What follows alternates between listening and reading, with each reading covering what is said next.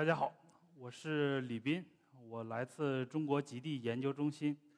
早在三年前呢，在二零一六年到二零一七年的三月，啊，我参加了我们中国第三十二次的南极考察。啊，当然，呃，这个中间有大名鼎鼎的雪龙号，这个是我们在新闻上经常能看到的。在南极的过程中呢，我主要是生活在和工作在这个我们的中山站。啊，在这里度过了一个夏天和一个冬天。在这其中呢，我们的越冬队有十九人。啊，可能大多多数我们朋友们呃看到的新闻是度夏的过程。啊，但是其实越冬的时候并没有很多的人。呃，大概一年半之后呢，啊，我又到了另外一个地方。啊，这次正好相反。啊，就是北极，北极的黄黄河站。到黄河站去呢，和呃，去南极中山站或者长城站有一点不一样啊，其实它还是比较方便的啊。大概从上海的话，经过四次的转机啊，大概一天两天左右的时间就可以到达黄河站。我在那里工作了一百一十七天，但是有一点不一样，在黄河站只有我一个人。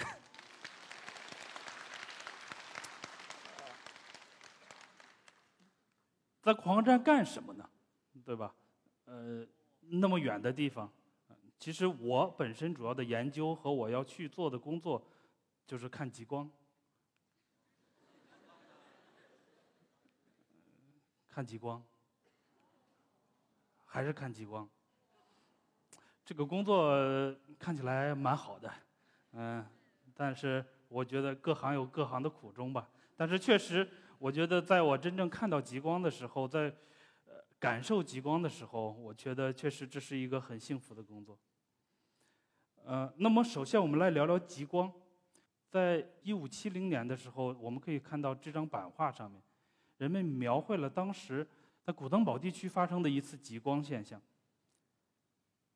极光被大家当时的人们呢描绘成在云层之上。这这里应该是云，或者他们看到的星星什么的东西。在云层之上的一些一排排的蜡烛，当然我们知道蜡烛是红色的，那么其实可以联想到当时人们看到的其实是一种红色状态的极光。呃，当然这是一种美好的想象。在历史上，其实人最早对这个东西是非常的恐惧的。从我们过去的传说中，尤其北欧或者阿拉斯加的这些啊当地的萨米人或者阿阿拉斯加的。呃，这样的土著的人来说呢，他们传说中关于极光更多是很恐惧的故事，啊，比如有很多说你的小孩子你不要去看极光，啊，因为极光会把小孩的灵魂带走。这一八六五年的一幅油画，啊，这个画家呢他非常有意思，其实他并没有见过极光，他只是听到他的船长朋友在一次北极航行中讲述了他在呃北冰洋上面看到了天空中有这样的各种变幻的颜色。啊，所以他按照他当时的描述来创作了这一幅油画，啊，所以这个其实是和呃从别人的描述中得到的一种想象，其实和我们今天看到的极光其实还是非常相似的，啊，对，对于我们来说呢，很多呃可能更多关于极光是和这个张张韶涵的这这首歌有关系，这首歌叫《欧若拉》，大家都知道。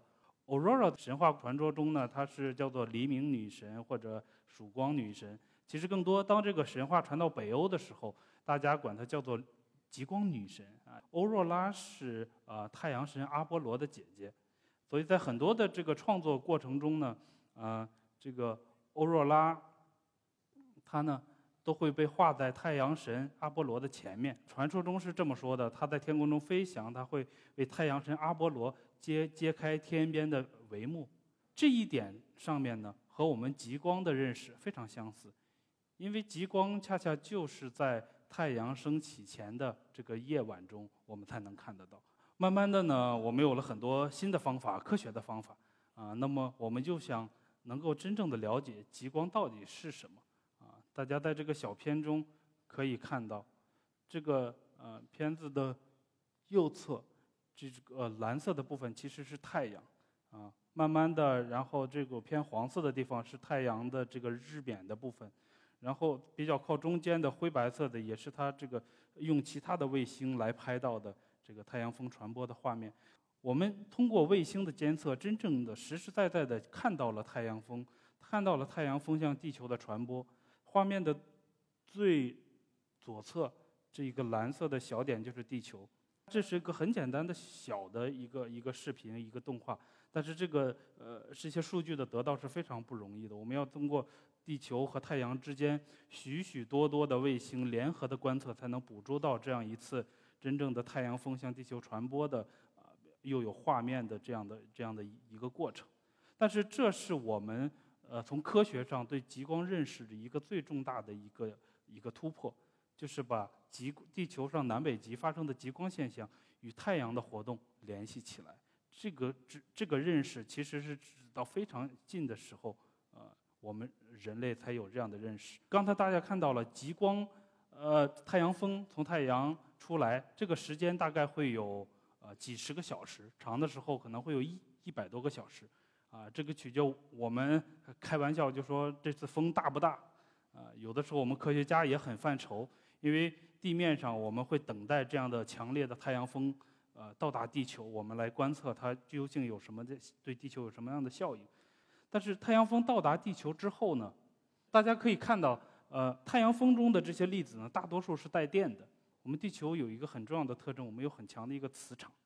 啊，我们相呃相信大家有这个高中或者初中物理知识的人，大家都知道这个一个一个带电的粒子进入到磁场的呃中之后呢。它就要改变它原来的运动状态啊，它更多的行为会围绕着磁磁这个磁力线在旋转啊，这个就是实实在在在我们地球的周边磁层中发生的现象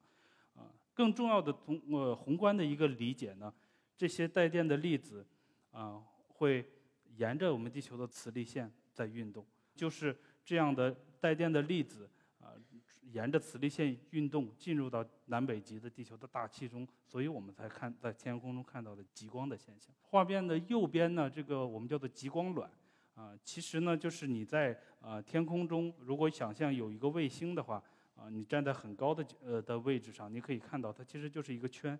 所以极光并不是我们在某一个地方看到天空中这一小片的啊这么样一个现象，它是一个全球性的，而且。时时刻刻都在发生，南北极同时都在发生，啊，所以有有的时候有有一些宣传啊，说这个太阳风变弱了，极光要消失了，啊，这个不会的，啊，这个如果极光真正消失了，有三种条件：一，太阳风没有了；二，地球磁场消失了；三，地球大气没有了。那个太严重了，我想那个时候大家也。也也没有必要去看极光了，要想别的事儿了。我相信很多观众最关心的问题就是：我到底要去哪儿才能看极光？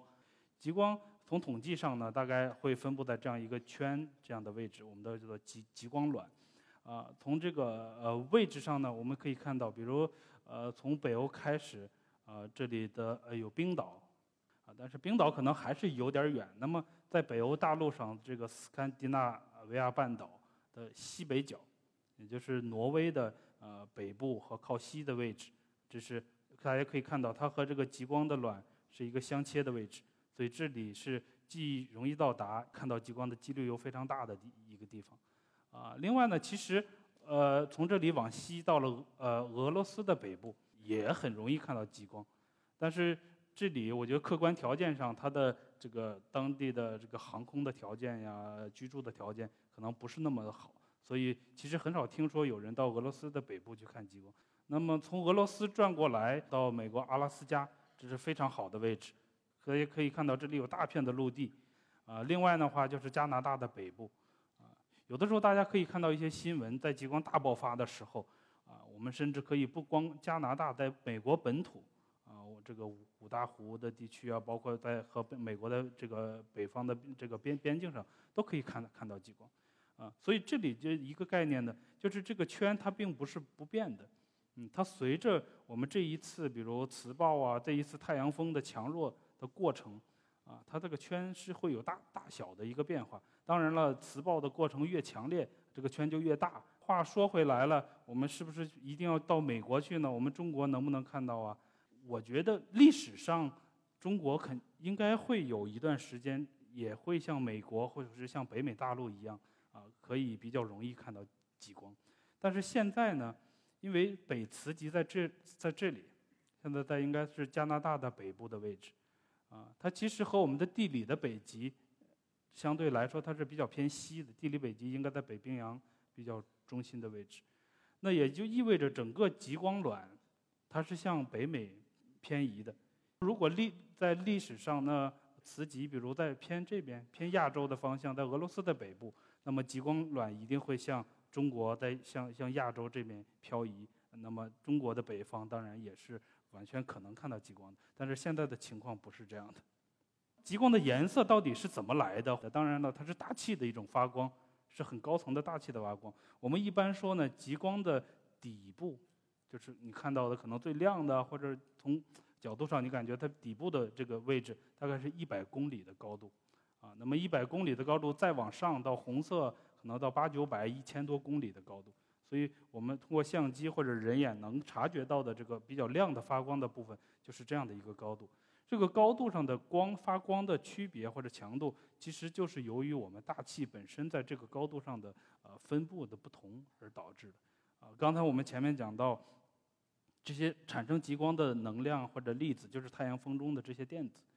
我们可以想象，它就是一个子弹或者一个呃是什么样的东西。那么它呃这个。通过磁场的导引，这时候撞击大气，与大气中的呃，当然主要是氧气和氮气发生碰撞，那么这个就是一个呃比较基本的物理化学的一个过程。那么它既然被激发了，就会发光，其实就是这么一个简单的呃大气的发光现象，和我们以前家里面用的荧光灯的道理是一样的。啊，大家可以看到这个呃极光就是比较典型的啊一个极光的现象，上面是比较偏红色的。它主要是来自氧的原子，那下面呢这种比较偏绿色的是来自氮气的。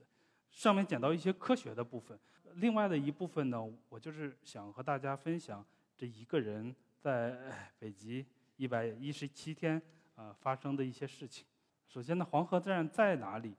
啊，它所在的地方叫做新奥尔松。新奥松又在哪里呢？就是屏幕中这一个小岛。这个岛叫做斯瓦尔巴德群岛，这个群岛其实是有商业航班可以去的啊。但是商业航班呢，你坐北欧航空或者呃其他一些公司啊，你你可以到达它的新奥尔松的这个啊所所谓的叫首都的一个位置。这个地方呢叫朗伊尔城啊，英文叫 Longyearbyen。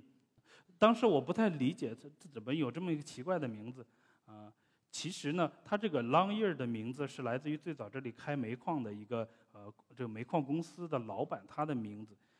但是呢，我其实有时候想，它不除了这个原因，可能如果你真正到了 Long Year Bin，你会感受会有另外一个理解，因为这里在夏季的时候是很长时间的极昼，在冬季是漫长的黑夜，对吧？Long year 一个很长的一年。当然了，到了朗伊尔城还没有到达新奥尔松，也就是还没有很多的我们有机会到那边去旅旅游的人，他其实是到不了黄河站的。黄河站并并不在这里，在上面一点的位置。我们从地图上可以看到，它比这个呃朗伊尔城高一度，啊，大概飞行的距离有一百多公里，嗯，那么从这里啊，你我们要乘坐一个小飞机才能飞到新奥尔松。在在历史上呢，新奥尔松是一个煤矿。他们在过去，在在这个捕鲸的年代或者这个大工业的时期，人们就在这里开煤矿。当时的这个在运行啊新奥尔松这边煤矿的这个公司就叫王王湾公司，它是一个挪威的啊一个煤炭公司，在早在一百多年前啊就成立了。这个是今天的呃新奥尔松的样子啊，已经完全不是一个煤矿的样子。这个是一个呃国际上非常著名的一个科学城，其实也不是城，是一个小镇。大家可以看到，这里就是黄河站。我们黄河站只有这一一栋小楼，旁边这这一个很相似的一个一个楼是这个呃韩国站，韩国和呃德法的联合站分享的一栋楼。在旁边这个比较大的这个呃一一栋建筑呢是挪威的极地研究所，旁边的这两栋小建筑呢是德法站。呃，在德法站的旁边呢是这个新奥尔松的宾馆。它所所谓叫宾叫做宾馆啊，但是呢，其实呃游客不太有机会到这个地方啊。它所谓的宾馆就是提供给一些啊，就是比如没有考察站的科学家，或者呃一些政府代表团这样的人，他在那临时居住的一个位置。呃，宾馆的旁边呢，是我们非常重要的一个呃场所，就是我们的体育馆。啊，在我们北纬七十九度的一个小岛上，有非常现代化的体一个呃体育馆，有健身房啊，可以打篮球啊。我们常常活动的就是北欧人喜欢的这种室内的这种曲棍球啊。我这个冬天呃，经常跟他们玩这个事事情。但是更重要的，呃，当然了，这有健身房嘛，旁边也会就有这个洗浴，更重要有桑拿的位置。有桑拿不要紧，它意味着呢，它是我们在冬天里很重要一个活动的出发点。大家从箭头可以看到，啊，一个很重要的，我们要去冬泳。当然了，很重要的是你要先从桑拿里，呃，蒸好啊。你觉得你实在是非常热，等不了了。这时候你推开门，你就可以跑出去，啊，这个距离大概嘛有几几百米远。现当然，现在北极变暖，我们这个就是前面这个海湾啊，一直都是整个冬天都没有风动，所以其实也没没有真正的去怎么勇敢的去游，就是到那个水里呃站一站、泡一泡，这这已经挺不错了，啊，当然了，更更重要的一个仪式型的。呃，一个一个过程呢，呃，在北欧，呃，这种过程一般都是不需要穿衣服的，啊，因为也没有人看你。它的旁边呢是这个博物馆。我们在这个科学城呢，最重要的一个一个建筑呢，对于所有的科学家来说，啊，就是这个位置，就是这个王湾公司它所在地，啊，它同时呢也是我们这个每天吃饭的餐厅的位置。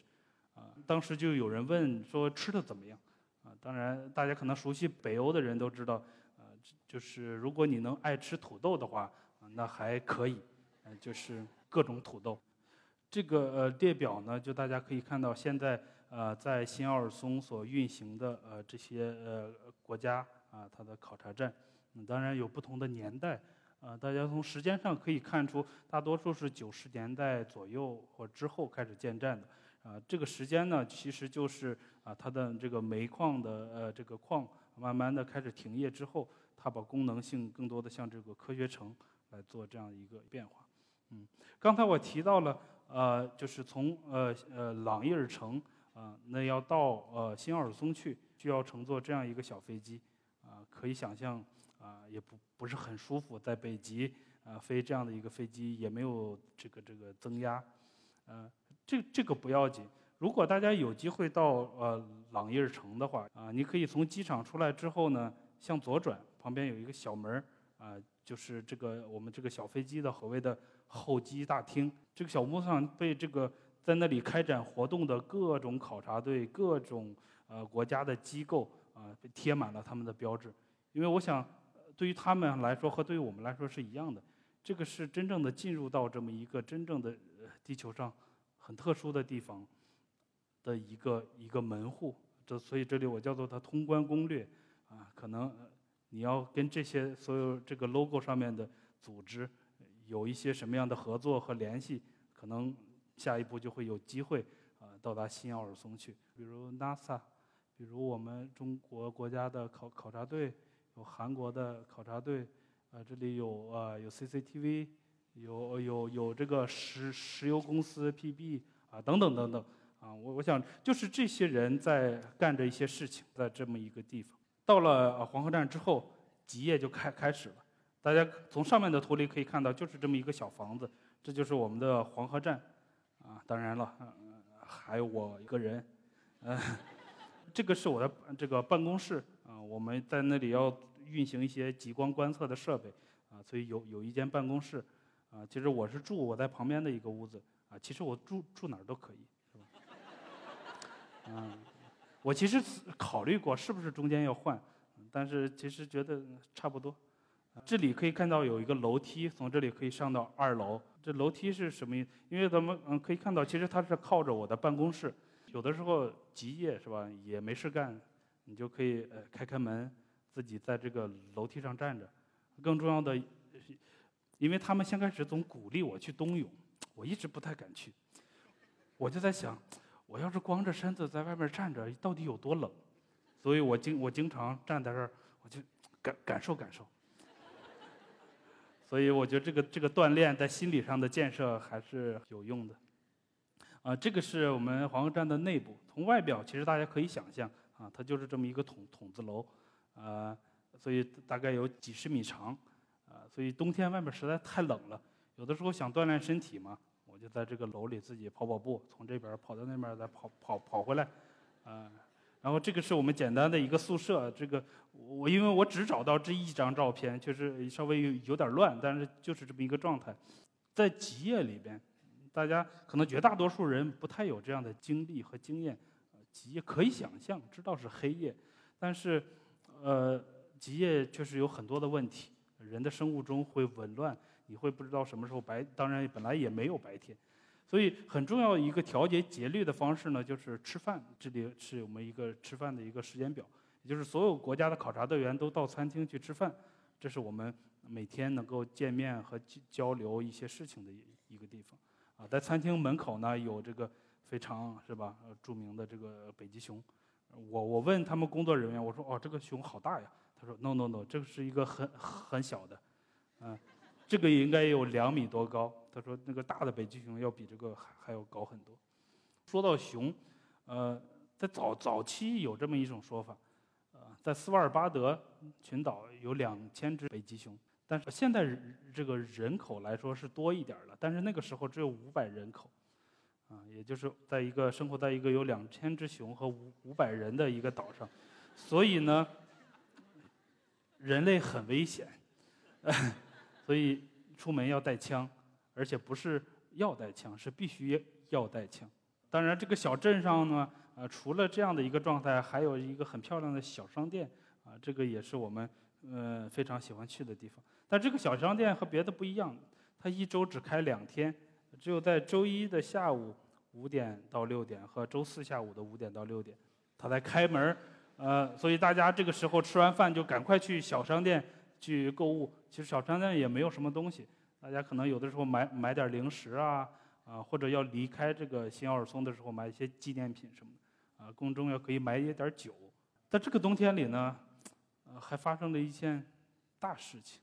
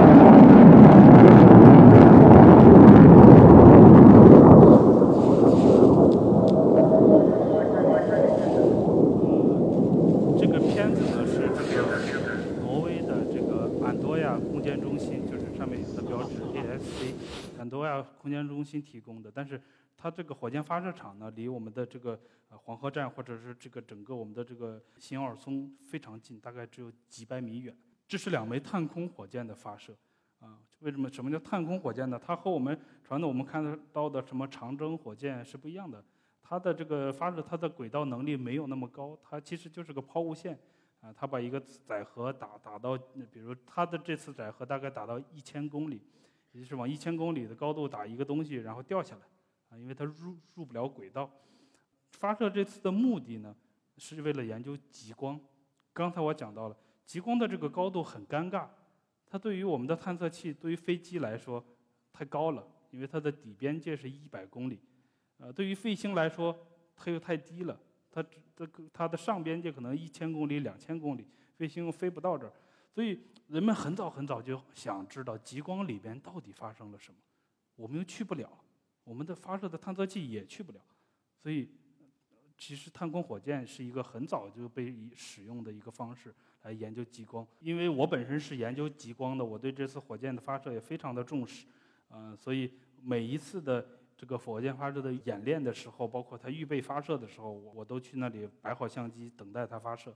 啊，在这个酝酿了四天之后，啊，那终于成功的发射了。啊，所以呢，我的辛苦呢也也没有白费，我得到了一张这样非常好的照片。啊，前景呢，因为冬天快过圣诞节了，我们准备了一个圣一个圣诞树，然后有从海里捞上来的这个大冰块儿，啊，把它堆起来，啊，还蛮好看的。然后背景就是大家可以可以看到，其实确实离小镇非常的近，但是声音也也可以听到。包括这个楼，就是刚才看到那个我说那个宾馆，其实非常近的位置。这也是我第一次在现场看到，就是类似这样火箭的一个发射。啊，站在王湾公司呢，把这张照片啊做成了他们的圣诞卡，啊，然后发给他们的同事。啊，这个是他们比离得比较近的这些相机拍到的火箭发射。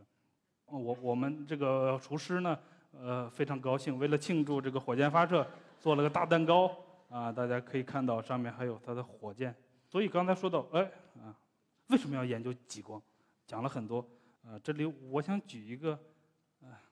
有点形象，但是，比如呢，有一个小孩，好奇宝宝，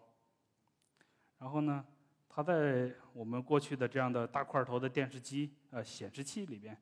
看到了他爸爸坐在一个摩托车上，上面有极光。对于他来说，他知道哦，这这是一个画面，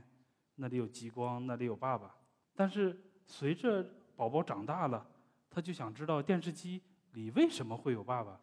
这个画面为什么在那里？其实我们研究极光的目的就是这样的，非常相似。极光就是我们整个的地球空间中的物理过程，在。地球的大气层中的一个显示器，我们更需要知道的是，里边到底发生了什么。刚才我讲到了极光的源头是太阳，也就是这里边有一个太阳，太阳发生了什么事情，最后让我们显示器上显示了画面，这是一个非常形象的过程，而且它的本身的从科学原理上也非常像。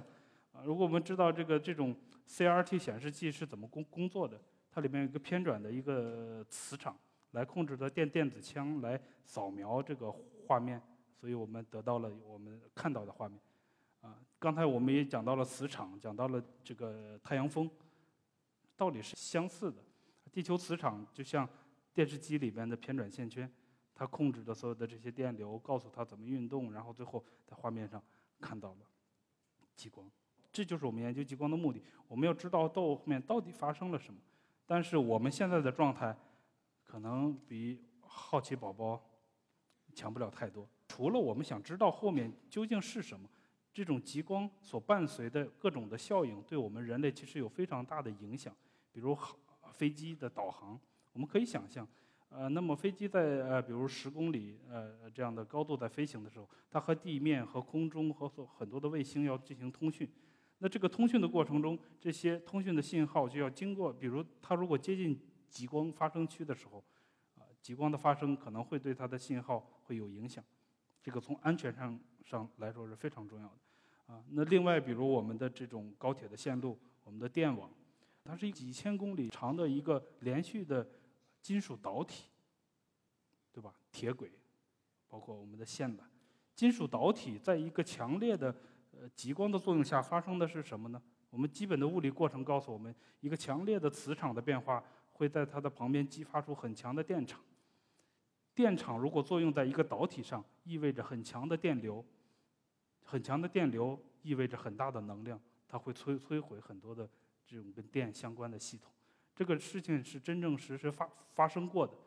嗯，所以我们在长距离输电上面的设计上，我们在这个高铁的轨道的这个方方面面，都会要考虑这样的一些呃一些现象和问题。在很多的方面，我们需要做一些补救性的或者是预防性的措施，啊，当然更多了，比如我们每天都要遇遇到的，呃，用到的这个手机的导航，啊，GPS 导航，还或者北斗的导航，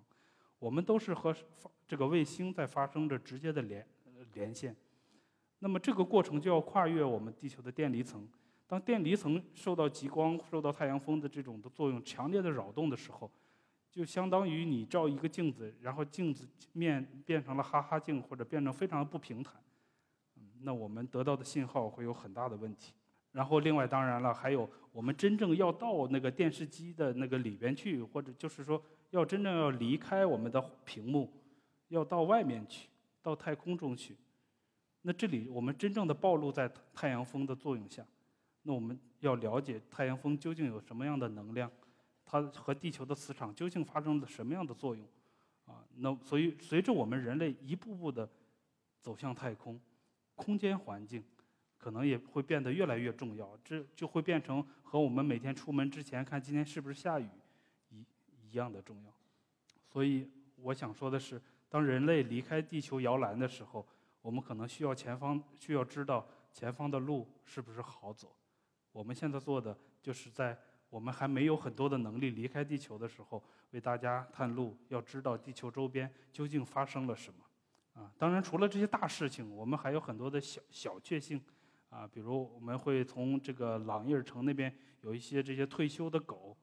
他们在那边，因为他要考这个狗拉雪雪橇，啊，所以有的时候他有时候太老了或者受伤了，啊，他就会运到这边来，啊，然后这边的工作人员呢就会把它收养起来。这个狗狗非常的聪明。当然，冬季里还有圣诞节，这里是北欧的圣诞节，所以这是挪威的北部他们的传统的服饰。这三个兄弟嘛，是吧？可能大家了解这个西方圣诞节一个传统，他们就是喜喜欢这样的很热热闹闹的一个状态。慢慢的呢，天亮了，到了三月初，其实也没有亮啊，蒙蒙亮。我们非常高兴，除了天亮了，更重要的是水果要来了，因为这个地方呢，每两个月才有一次船去补给呃新鲜的水果和蔬菜，啊，所以这是我们为了庆祝那个周的呃周末，呃水果要来了，所以我们举行了一个。运动会，啊，我们管这个运动会命名为 Taco Run Run，Taco 就是那个墨西哥的玉米饼。为了晚上能大吃一顿呢，大家就摩拳擦掌，要在那个北极那个小镇上跑三千米。啊，大家这都是各个国家的考察队员。其实并不是真正要比赛，大家一是冬天里运动运动，二嘛也为了高兴。这个兄弟九零后，啊。啊，确实非常冷。这个胡子跑完步之后，这个像个圣诞老人。随着天慢慢亮了呢，意味着我的工作也结束了。这